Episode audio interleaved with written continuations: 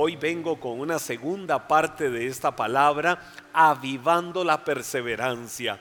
Y, y la mejor forma de que nosotros avivemos la perseverancia, miren, la mejor forma eh, de que avivemos la perseverancia, de que la avivemos, de que avivemos la perseverancia, de que hagamos subir la perseverancia en nuestras vidas es eh, yendo a conocer las verdades que Dios tiene para hablarnos, las verdades que Dios nos dice a través de su palabra, las verdades que Dios nos dice a través de su amor, de sus misericordias, todo lo bueno que Dios nos habla, todo lo bueno que Dios siempre nos dice. Así es que permítele en esta hora, permítele en este tiempo, eh, con un corazón sensible, que Él te hable y que el Espíritu Santo traiga revelación, que el Espíritu Santo eh, traiga a tu vida firmeza, que el Espíritu Santo traiga a tu vida ese ánimo renovado que te impulse hacia cosas grandes, a tomar las mejores decisiones, a tomar retos grandes. Y eso es lo bueno que podemos hacer en esta noche, asegurarnos de que la palabra que vamos a recibir te provoque, esta palabra te sacuda, esta palabra te mueva, esta palabra eh, te saque muchas veces del status quo. Ahí estamos, eh, muchas veces cruzados de brazos y tenemos ideas, tenemos ilusiones, tenemos sueños, tenemos metas, tenemos propósitos, tenemos proyectos, pero no los ponemos a caminar. Wow, cuando nosotros tenemos habitando en nuestras vidas al mismo espíritu que proviene de Dios. Y es el que nos da revelación, y es el que nos da discernimiento, y es el que nos da la sabiduría, y es el que nos acompaña en todo para darnos buen éxito. Eh, así como cuando Moisés dijo, Señor, si tu presencia no va conmigo, yo no voy. Pues entonces en esta hora dile, Señor, voy a emprender, Señor, voy a avanzar, Señor, voy a hacer cosas grandes, voy a ponerle ruedas a mis sueños, que hace días, por cierto, Ah, quiero refrescar eso de ponerle ruedas a nuestros sueños y de seguro Dios va a hablar a través de una enseñanza, pero eso será en otro momento. Pero el punto ahora es que este es un momento para que digas, le voy a poner ruedas a mis sueños. Eh, he dicho por años, por años he dicho que los lugares donde están los sueños más grandes, los lugares donde están los más grandes emprendedores, los más grandes empresarios, los lugares donde están las personas más creativas, las personas más talentosas, las personas con una gracia particularmente especial para desarrollar cosas grandes en la vida, los lugares donde están los más grandes evangelistas, donde están los más grandes adoradores de Dios, los más grandes ministros de alabanza, los más impresionantes pastores, hombres y mujeres de Dios, donde está la gente literalmente que pudiera cambiar el mundo, en los lugares donde está la cura para muchas de las enfermedades, los lugares donde están los más grandes científicos, los lugares donde están eh, las más grandes respuestas a muchas de las necesidades del mundo. ¿Sabes cuáles son esos lugares? Esos lugares son los cementerios. Esos lugares son los camposantos. Porque muchas personas se fueron a esos lugares. Muchos cuerpos de personas que murieron fueron puestos en esos lugares y nunca se dieron cuenta de todo lo que eran capaces de hacer.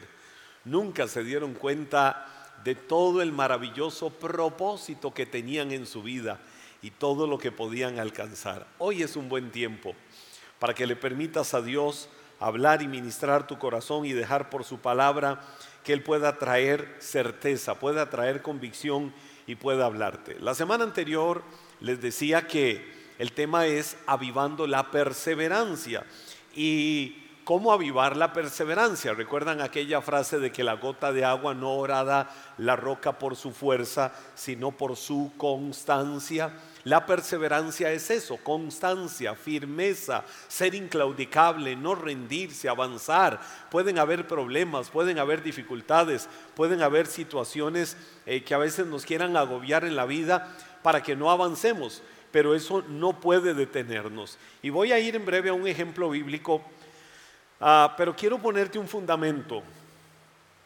Aprendí hace años atrás en el mundo del atletismo, lo que se llama el mundo del runner, eh, aprendí que existe el muro. Eh, y esto trajo una enseñanza muy rica a mi vida. Yo siempre trato de sacar la riqueza de muchas cosas y aplicarlas, contextualizarlas, eh, para que no se quede limitado a aquello técnico en un área de la vida, sino cómo aquello puede influenciar la vida, cómo aquello puede servir para muchos. Resulta que hace años conozco que en el atletismo existe lo que se llama el muro y existe pues también en muchos, en, los deportes en general. Pero en el atletismo el muro es, eh, para ponerte el ejemplo, vámonos a una maratón. Una maratón es la carrera de los locos, digo yo siempre porque una maratón son 42.195 metros, es decir, 42 kilómetros más 195 metros. Hay que prepararse muy bien para correr una maratón, son muchos meses de preparación, de buena alimentación, de disciplina, de acondicionamiento físico. En fin, eh, hacer una maratón conlleva muchas cosas. Eh, pero dentro del conocimiento de todo esto, eh, se dice que en algún momento en la maratón, y, pongo, pueden, eh, pudiera poner el ejemplo de otras distancias, la media maratón que son 21 kilómetros, 10 eh, kilómetros, a una carrera corta de, 5 kilómetros, en fin, cada una tiene su, situación particular. Pero en la maratón se dice que después del kilómetro 30 ah, ya no corren las fuerzas del cuerpo, lo que corre es el corazón. Es decir, esa pasión de que lo voy a lograr, voy a llegar a la meta, ah, siento que ya no hay fuerza, siento que mi cuerpo no me da, pero voy a seguir. Entonces se viene aquello que se llama el muro, el muro. ¿Qué es el muro? Es una guerra emocional o es una guerra psicológica o es una guerra mental, diríamos, donde eh, entra, entramos en un debate, entramos en un dime y yo te digo entre la mente y la actitud y el avanzo me detengo y entonces en el muro como que el cuerpo grita, casi que gime, casi que clama, diciéndote, no, detente, ya no sigas, ah, estoy cansado, ya no doy, me rindo, ya no puedo. Aunque sientes pues que vas avanzando, que sigues, eh, que no hay eh, un acumulamiento de ácido láctico, que muscularmente no sientes como que algo te está impidiendo físicamente avanzar, pero hay una guerra con la mente eh, muy fuerte. Eso es el muro, donde la mente te está golpeando y golpeando y golpeando y golpeando y diciéndote, ya no más, detente. Pero dices, wow, me faltan solo 10, 12 kilómetros. Me faltan 8 o 9 kilómetros para terminar la carrera. Y entonces ahí es donde entra la actitud. No, yo no me voy a detener. No voy a dejar que esta guerra psicológica, no voy a dejar que esta guerra mental me detenga, sino que voy a avanzar, voy a seguir. Y a veces sientes como que ya no hay fuerzas en el cuerpo. Pero ahí es donde viene aquello que se llama como un segundo aire. Eh, ¿Qué sucede? Que cuando ya el cuerpo se está rindiendo, el mismo organismo, hay una capacidad que tiene nuestro organismo, el mismo organismo empieza a hacer fluir todas las reservas que tienes. Entonces, si ya sientes que no hay fuerza, eh, hay una orden del sistema nervioso central, eso es literal, hay una orden del sistema nervioso central y toda aquella buena alimentación que tuviste, eh, que los carbohidratos, que las proteínas en su momento, que los diferentes nutrientes, etcétera, etcétera, que están ahí en la reserva de tu organismo, empiezan a salir y empiezan a defender tu cuerpo. Y de un momento a otro dices, wow, tengo fuerzas. Eh, voy a seguir, lo voy a lograr, voy a avanzar, sé que voy a llegar a la meta, aunque se me haga difícil, pero voy a avanzar. Es como un segundo aire. Y entonces el ánimo te vuelve. Ahora, eso puede que a alguien no le suceda. Hay mucha gente que no le sucede, a otros les sucede por algunos cuantos cientos de metros, podrá ser una guerra de un kilómetro, de dos kilómetros, de tres kilómetros, cada caso es particular. El punto es que cuando se pasó ese muro, entonces ya fluyes libremente y avanzas y llegas a tu meta y disfrutas decir, wow, llegué al premio, llegué a la medalla, lo logré. Y si fuera una maratón, eh, la frase aquella que dice el, 1% de los locos del mundo alguna vez han hecho una maratón, eh, por lo que significa. Es muy lindo, pero, pero eh, tomaba este ejemplo para decirte que puede ser que en algún momento haya que enfrentar ese muro. Se cruza y ya, puede llegar a la meta. Bueno, la perseverancia es eso. La perseverancia significa que en el camino, cuando vas con tus sueños, cuando vas con tus metas, y sobre todo cuando la presencia de Dios va contigo, cuando vas avanzando hacia la prosecución, cuando vas avanzando a alcanzar un propósito, un norte claro en tu vida, en algún momento puede que te enfrentes a un muro, eh, un muro de adversidades. Eh, cada muro tiene su nombre, el tuyo puede ser muy particular, personas que te hacen la guerra, personas que están en el camino como un aguijón, eh, situaciones financieras, en algún momento una situación de salud, fracasaste en un proyecto, ah, en fin, pueden haber muchos tipos de muro. El punto es, no importa, no importa, escucha esto, no importa el muro que estés enfrentando, supera el muro que al otro lado te espera el premio del supremo llamamiento de Dios en Cristo Jesús. Por eso en la vida nosotros tenemos que tener visión, dilo conmigo, visión. Y visión es la imagen clara por adelantado de algo que esperamos y buscamos con perseverancia hasta que se llegue a ser realidad. Eh, cuando yo tengo una visión, cuando sé para dónde voy, cuando sé cuál es mi meta, cuando sé cuáles son mis objetivos, cuando sé que allá adelante está la empresa que he soñado, cuando sé que allá adelante están los propósitos, aunque he tenido fracasos, aunque en algún momento he tenido que morir a algo, aunque en algún momento he tenido que relegar algo, he tenido que entregar algo, he tenido que decir no pude con esto, eso no significa que tu vida fue marcada para el fracaso, de ninguna manera. No, eso significa que hay oportunidad de volverlo a hacer. Tomás Alba Edison, recordamos tanto las anécdotas de Tomás Alba Edison y dentro de sus múltiples anécdotas está aquella cuando uno de sus más cercanos colaboradores se le acercó y le dijo, Señor Edison, yo tengo a su persona en gran estima, le tengo un gran cariño, lo respeto, lo honro como mi autoridad, lo honro como eh, mi mentor en muchas cosas. Pero en esta idea suya de inventar la luz incandescente, esta idea suya de crear la, luz eléctrica, eh, mire, han sido tantos los fracasos, contados en miles, de que una y no se pudo, otra y no se pudo, otra y no se pudo, una más y no se pudo.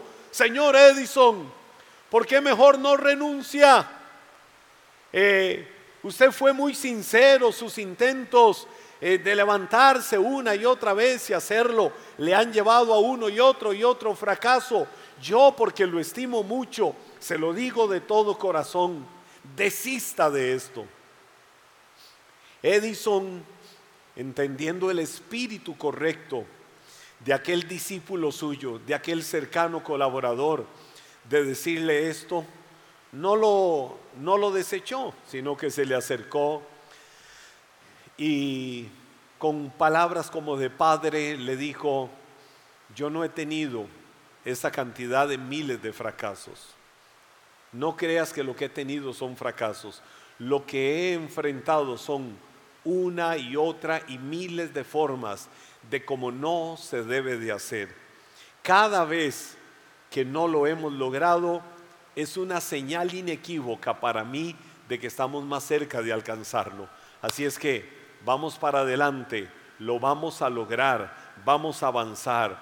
No significa que hemos fracasado, significa que estamos más cerca. Hoy en día disfrutamos de la luz eléctrica, disfrutamos de los diferentes generadores de luz artificial en nuestras casas, el famoso bombillo pero con uno u otro diseño, una y otra forma creativa. ¿De dónde vino eso? De la perseverancia de un hombre, Tomás Alba Edison, que no se rindió, que cruzó los muros que le impuso en algún momento las diferentes circunstancias, pero él sabía que estaba destinado al éxito. Quiero decirte en esta noche que si eres el templo del Espíritu Santo, que si Dios habita en tu vida, si Dios está contigo, ¿quién contra ti? Si el Señor habita en tu vida, Jesús hizo la, la salvedad y dijo, ustedes van a enfrentar aflicciones en este mundo, pero pueden confiar porque yo, es decir, el que mora en nuestra vida, he vencido al mundo. Por eso podemos tener certeza de que si Él venció al mundo y está con nosotros, tenemos por delante un destino llamado éxito. La perseverancia, el, mantenerse firme, se caracteriza por no aceptar derrotas frente a las circunstancias adversas. La perseverancia tiene como característica particular que no acepta las derrotas frente a las diferentes circunstancias adversas que se viven en la vida. Si has venido teniendo circunstancias adversas, si has fracasado en algo, no dejes que eso te marque. Dile al Señor, Dios, aquí estoy, tengo vida, estoy en pie, quiero que me des la sabiduría, quiero escuchar tu consejo, quiero escuchar tu voz para avanzar firme. Jesús dejó claro, escucha esto, si hay algo que de Jesús dejó claro, es que la fe es el impulso para nosotros seguir perseverando. La fe es ese aderezo, la fe es ese alimento, la fe es esa fuerza vital, la fe es fundamental para que nosotros nos impulsemos y sigamos perseverando en la vida, que nada te detenga, que nada te doblegue. La fe se va a alimentar cada día más cuando insistimos un momento, aunque todo parezca perdido cuando todo parece perdido, cuando parece que ya no hay respuesta, que ya no hay salida, necesitamos el aderezo de la fe, fortalecernos, robustecer nuestra fe, confiar plenamente en que en el Señor tenemos la respuesta para que venga solución. Quiero ponerte un ejemplo bíblico. En el Evangelio de Marcos capítulo 10, versículos del 46 al 52, eh, hay una historia especial, hay una historia maravillosa, que es la historia de Bartimeo. Y dentro de tantas historias en la Biblia, esta de Bartimeo a mí me inspira. Y ya te voy a decir algunas características en relación con la perseverancia de por qué me inspira la historia de Bartimeo. La Biblia dice, después llegaron a Jericó, hago una salvedad, hago un alto. Jesús, Jesús vivía en Galilea, Galilea hacia el norte de Israel. Tenían que viajar algunos cientos de kilómetros para llegar a Jerusalén. En ese viaje de Galilea a Jerusalén, pues se tardaban varios días y todavía se le adicionaban muchísimo más días porque pueblo, ciudad por la que Jesús pasara, sabía que tenía que detenerse, porque ahí habían propósitos maravillosos de Dios. Resulta que en uno de esos momentos van llegando a Jericó, la ciudad más antigua del mundo, eh, la primera ciudad que conquistó el pueblo de Israel cuando llegó a la tierra prometida. Y dice la Biblia que van ahí por Jericó. Y mientras Jesús y sus discípulos salían de la ciudad, una gran multitud los siguió. Es decir, salen de Jericó, van saliendo de la ciudad y hubo un montón de gente que se vino detrás de ellos. Un mendigo, ciego. Mira lo que la Biblia dice, era mendigo. Es decir, era una persona que pedía limosna. Era una persona que estaba en las calles. Para muchos, desahucio de la sociedad. Eh, para muchos, lo vil, lo bajo, lo menospreciado del mundo. Y además de mendigo era una persona ciega, llamado Bartimeo, hijo de Timeo. Estaba sentado junto al camino. Cuando Bartimeo oyó que Jesús de Nazaret estaba cerca, comenzó a gritar. ¿Y qué fue lo que gritó Bartimeo? Jesús, hijo de David, ten compasión de mí. Ese fue el grito de Bartimeo. Jesús, hijo de David. Hijo de David significaba el Mesías o el prometido libertador para el pueblo de Israel. Y le decía, Jesús, hijo de David, ten misericordia o ten compasión de mí. Cuando Jesús lo oyó, eh, dice la Biblia, eh, vamos a ver, ¿dónde estamos? Verso 48. Eh, cállate, muchos le gritaban, pero él gritó aún más fuerte, Hijo de David, ten compasión de mí. Ah, ah, ah, ¿qué le decía a la gente? Cállate. ¿Qué le decía a la gente? Deja de estar gritando, deja de estar llamando a Jesús, no lo vas a lograr, no vas a tener respuesta, déjalo que avance.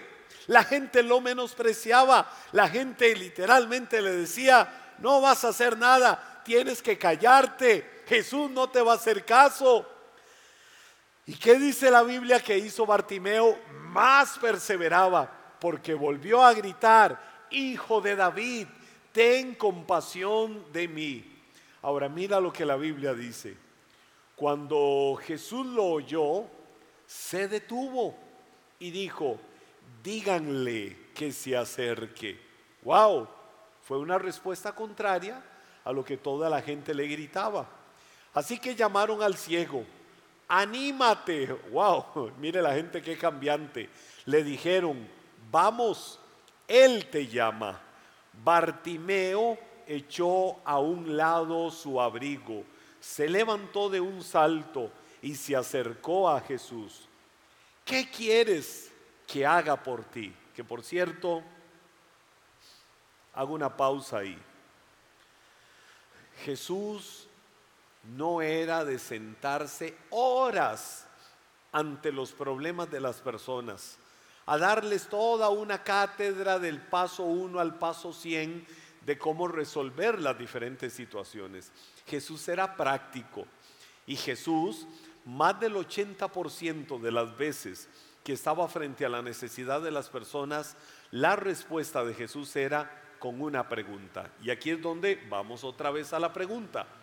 Jesús le dice a Bartimeo, ¿qué quieres que haga por ti? Preguntó Jesús. Mi rabí, es decir, mi maestro, dijo el hombre ciego, quiero ver. Wow, le expresó la necesidad. Y eso es lo que Dios siempre quiere, que le expresemos. Y Jesús le dijo, puedes irte, pues tu fe te ha sanado. Al instante el hombre pudo ver y siguió a Jesús por el camino. Mire, Jesús le dijo como respuesta al grito, ¿qué quieres que te haga? Bartimeo aprovechó la coyuntura, aprovechó el momento y le trajo la petición a Jesús. Lo que quiero es que me sanes, lo que quiero es que me devuelvan la vista.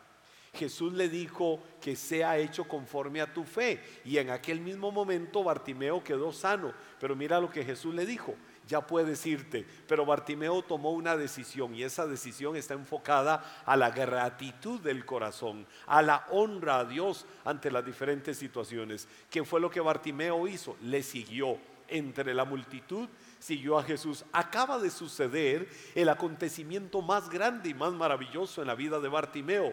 ¿Cuál era ese acontecimiento? Recibir la vista. Era un hombre ciego, era un hombre mendigo. La historia de la vida de Bartimeo cambió. ¿Qué fue? ¿Qué fue? Escucha esto. Recíbelo de Dios en tu corazón. ¿Qué fue literalmente lo que provocó que se gestara el milagro de Dios en la vida de Bartimeo? La perseverancia. ¿Y por qué la perseverancia? Porque cuando Jesús iba pasando, saliendo de Jericó, y Bartimeo empezó a gritar, la gente quería humillarlo y le decía, cállate, deja de gritar, déjalo que avance, no te va a escuchar, que te calles, que no seas fatuo o necio. Ya, no grites más, déjalo que avance. Y la Biblia dice que Bartimeo cerró sus oídos para no aceptar la basura de todos los que le decían fracasado, arruinado, menospreciado, bajo, vil. Otros tendrán éxito, tú no lo tendrás. Otros van a lograr cosas grandes en la vida, vos no lo vas a lograr. Otros van a salir de, de donde están y van a lograr el éxito Vos no, vos no vas a pasar de la puerta de tu casa. Estás hecho para hacer una maceta, ahí donde se ponga una planta. No vas a lograr nada. Bartimeo cerró sus oídos a la basura que otros querían imponerle. Y Bartimeo dijo, ese es el hijo de David. Ese es el que puede cambiar el rumbo de mi vida. Si yo camino con Él, Él me puede dar respuesta, Él me puede dar éxito, Él le puede dar claridad a las metas, a los sueños, a las ilusiones de mi vida. Y yo tengo una. Y la mía es recobrar la vista, la mía es ser sano más bien y que me venga la vista. Vino el milagro y la gratitud se avivó de tal forma que desde ahí Bartimeo empezó a caminar con Jesús. Ahora, vienen preguntas. ¿Qué hubiese pasado si Bartimeo no hubiera insistido en detener a Jesús? Nunca hubiera visto su milagro. ¿Qué hubiera pasado si Bartimeo se rinde cuando lo mandaron a callar por escandaloso? no hubiera visto la respuesta de Dios. La necesidad de Bartimeo por salir de la condición en la que él estaba, la condición que él estaba viviendo, era más fuerte que cualquier forma de insulto que recibiera. No importa la basura que otros lancen, no importa las imposiciones que te quieran poner, no importa lo que te quieran decir para que no alcances, para que no logres, para que fracases, para que tengas un estigma o una marca de que no vas a hacer cosas grandes en la vida. Dios y tú son mayoría y cuando el Espíritu Santo mora en tu vida, escúchame esto, escucha esto vas a lograr el éxito, vas a lograr cosas lindas, vas a lograr cosas maravillosas, porque el Señor está contigo. Abre tu corazón, levanta tus manos y dile, Señor, gracias porque la bendición tuya me prospera, porque la bendición tuya me fructifica, porque la bendición tuya me hace crecer más y más y avanzaré, daré pequeños pasos que se irán haciendo pasos más grandes de fe para lograr cosas en la vida, porque tú estás conmigo, nada te va a detener, el éxito es lo que tienes por delante. Con la bendición de Dios en el sueño, en la meta, en la empresa, el negocio, el proyecto de vida que tienes, porque es la bendición de Dios la que camina contigo. Algo obligaba a Bartimeo a moverse. ¿Qué obligó a Bartimeo a moverse? La necesidad de salir de la condición en la que él estaba. Esa necesidad de salir de esa condición lo obligó a moverse. Muchas veces la adversidad, muchas veces las circunstancias, muchas veces los vientos contrarios son la gran señal para que te muevas. Muchas veces ver las situaciones de crisis que pudieras estar viviendo son la mejor señal, son la incomodidad sobre el nido donde estás cómodo o cómoda para decirte avanza. Es el momento de que vayas a otro nivel, es el momento de que te reinventes, es el momento de que empieces a pensar diferente. La necesidad de algo nos impulsa a tener acciones desafiantes de fe que van a provocar resultados. ¿Cuál es la necesidad que tienes hoy? ¿Cuál es la necesidad que tienes hoy? Sí, ¿cuál es la necesidad que tienes hoy? Esa necesidad que tienes hoy es la que te está impulsando, es la que te está dando señales para que tengas acciones desafiantes de fe que te provoquen ver resultados. Y los resultados vendrán por esa necesidad que hoy tienes. ¿Por qué? Porque te vas a mover en fe. Te voy a decir algo. Hay situaciones en tu vida que te van a impulsar a hacer cosas fuera de lo común. Pero por creerle a Dios vas a alcanzar lo que creíste. Por creerle a Dios vas a lograr obtener aquello eh, eh, que le has pedido, como Bartimeo, que le dijo, lo que quiero es que me devuelvan la vista. Ya sabemos que todo esto vino de una necesidad. Era ciego, era mendigo, era despreciado, era humillado por la gente. Esa necesidad, cuando él supo que Jesús hacía milagros, lo hizo moverse, lo hizo gritar. La gente le hizo más guerra, pero él dijo, yo no pierdo la oportunidad de lograr algo diferente en mi vida. Yo no pierdo la oportunidad de ver un milagro, de ver algo maravilloso en mi vida y voy a avanzar y no me voy a detener y yo voy a creer que Él va a hacer algo maravilloso. Jesús lo escuchó perseverando a pesar de la gente y se devolvió y dijo, tráiganmelo. Y fue donde Jesús le dijo, ¿qué quieres que te haga? Pues que sea sano. Y ahí vino la respuesta. Esa fue la necesidad. Es el tiempo de que te muevas. Sí, hoy, hoy, hoy es un día histórico. Hoy es un día que marca el rumbo de tu vida. Hoy es un día que tienes que ponerlo, escribirlo en tablas como un memorial. Hoy marco el destino de mi vida hoy marco, este día jueves, tomo la decisión de que empieza una nueva historia en mi vida. Me voy a mover como no me había movido antes y voy a empezar a provocar cambios. Tengo necesidades, pero ante estas necesidades voy a ver a Dios. Hoy te pregunto, ¿dónde están tus sueños? La capacidad la tienes, el potencial lo tienes, la creatividad lo tienes, los talentos los tienes. ¿Dónde está ese negocio? ¿Dónde está esa empresa que por mucho tiempo has querido levantar? ¿Dónde está hoy tu crecimiento espiritual? ¿Dónde está la vida de compromiso con Dios? ¿Dónde están muchas cosas en la vida? Bartimeo, en esta historia, yo veo cómo insistió para que Jesús se detuviera porque él sabía que Jesús estaba al final de su vida de mendigo y que ahí lo vería manifestado. Por eso, mientras los hombres veían un alboroto, mientras los hombres veían un gritón, mientras los hombres veían a una persona que estaba obstaculizando a Jesús en su camino, Jesús estaba viendo la fe de aquel hombre. Deja de importarte lo que otros estén viendo en ti. Que deje de importarte lo que otros piensan de ti. Cuando tienes acciones de fe, Jesús lo que va a ver es tu fe. ¿Te imaginas a Jesús? Ah, te voy a hacer una serie de preguntas. ¿Te imaginas si Jesús se hubiera rendido antes de ir a la cruz? No estaríamos aquí no pudiéramos declarar que nuestra vida tiene propósito si Él se hubiera rendido. ¿Te imaginas aquella mujer que en algún momento cuenta la Biblia que tenía flujo de sangre? Si esa mujer se hubiera detenido de perseverar, porque perseverar es sinónimo de seguir creyendo. ¿Te imaginas si esa mujer que tenía el flujo de sangre, que había gastado toda su riqueza, todos sus ahorros en muchos médicos y nunca obtuvo respuesta. Si ella se hubiera detenido cuando se fue a alcanzar a Jesús y a ella también la gente la detenía.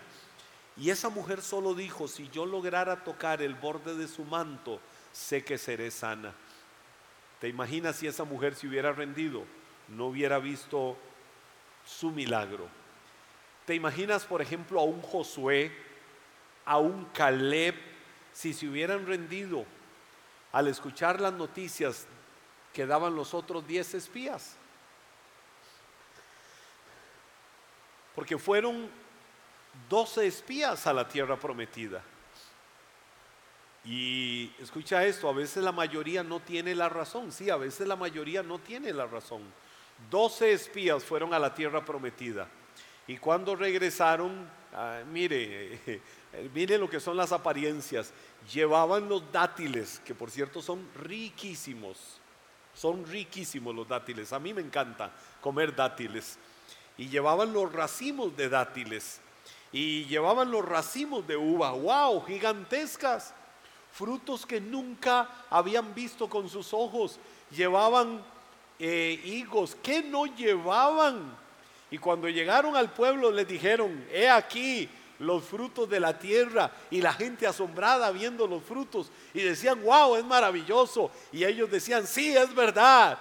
Diez espías de los doce, uno, uno eh, de los doce, cada uno representaba una de las doce tribus de Israel que habitaban en el desierto en el rumbo a la, rumbo a la tierra prometida. Y dijeron, sí, es verdad, la tierra que fuimos a ver es tierra que produce frutos, es tierra que produce leche y miel, es una tierra hermosa, maravillosa, y toda la gente victoriaba, ¡uh! ¡Qué bueno! Es la tierra a la que vamos. Pero aquellos días dijeron, ah, ah, ah, pero les tenemos una noticia. Esa tierra traga a sus moradores. En esa tierra, ¿saben quiénes habitan? La raza de Anak, es decir, la raza de los gigantes. Y éramos, escucha esto, escucha esto, escucha esto, toma esto, toma esto en tu corazón. Y le dijeron, esos, los gigantes, eran, éramos, escucha esto, éramos, éramos, quiero que lo digas conmigo, éramos porque ellos no tuvieron discernimiento. Y éramos para ellos como grillos, como langostas, como insectos del desierto. Eran a nuestro parecer eso, y así nos veían ellos. Ellos, los de Israel, los diez espías dijeron, nos sentimos frente a esos gigantes como lo más pequeño, como lo que ellos pueden agarrar y pisotear, como lo que ellos pueden agarrar y majar, como de los que ellos pueden burlarse y decir, los vamos a hacer papilla, los vamos a destruir. Y dice la Biblia que así se sentían ellos delante de los gigantes. Y por eso dijeron, y así nos veían ellos a nosotros. Como tú decidas que te vean los demás, es como los demás te van a ver.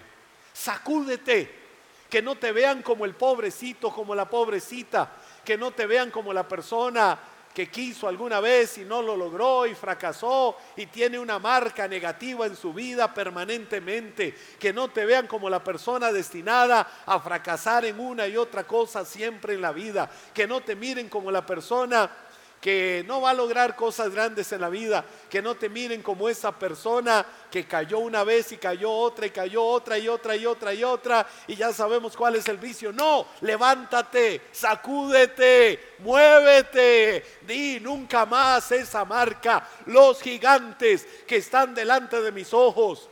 Yo decido que sean como un Josué y un Caleb, la actitud de mi corazón, los vamos a hacer papilla. Ese es el término popular que describe aquello que Caleb dijo. Porque Josué y Caleb, cuando oyeron aquello, dijeron, no, no, no, no, no, no, un momento, un momento, un momento. Y se sacudieron y dijeron, no, un momento, más podremos nosotros. Caleb dijo, serán como pan comido.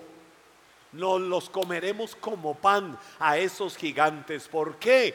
¿Por qué? ¿Por qué? Toma esta promesa, wow, toma esta promesa, aduéñate de esta palabra, aduéñate de esta verdad, porque el Señor prometió que Él iría con nosotros. Y si Dios prometió que Él iría con nosotros, Él nos dará la victoria. Así es que yo te quiero decir hoy, toma la actitud de Josué y Caleb. ¿Qué hubiera pasado si Josué y Caleb se hubieran rendido al escuchar esas noticias de los espías? No hubieran visto la gloria de Dios. Vuélvete un Josué y Caleb.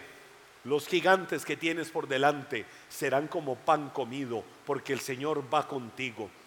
Ellos entendieron que no era lo difícil del camino, ni el tamaño de los gigantes, sino el tamaño y el poder de la promesa que habían recibido. Hay una promesa de Dios sobre tu vida, de que serás bendecido en todos tus caminos, de que serás bendecida en todos tus caminos y el Señor va contigo.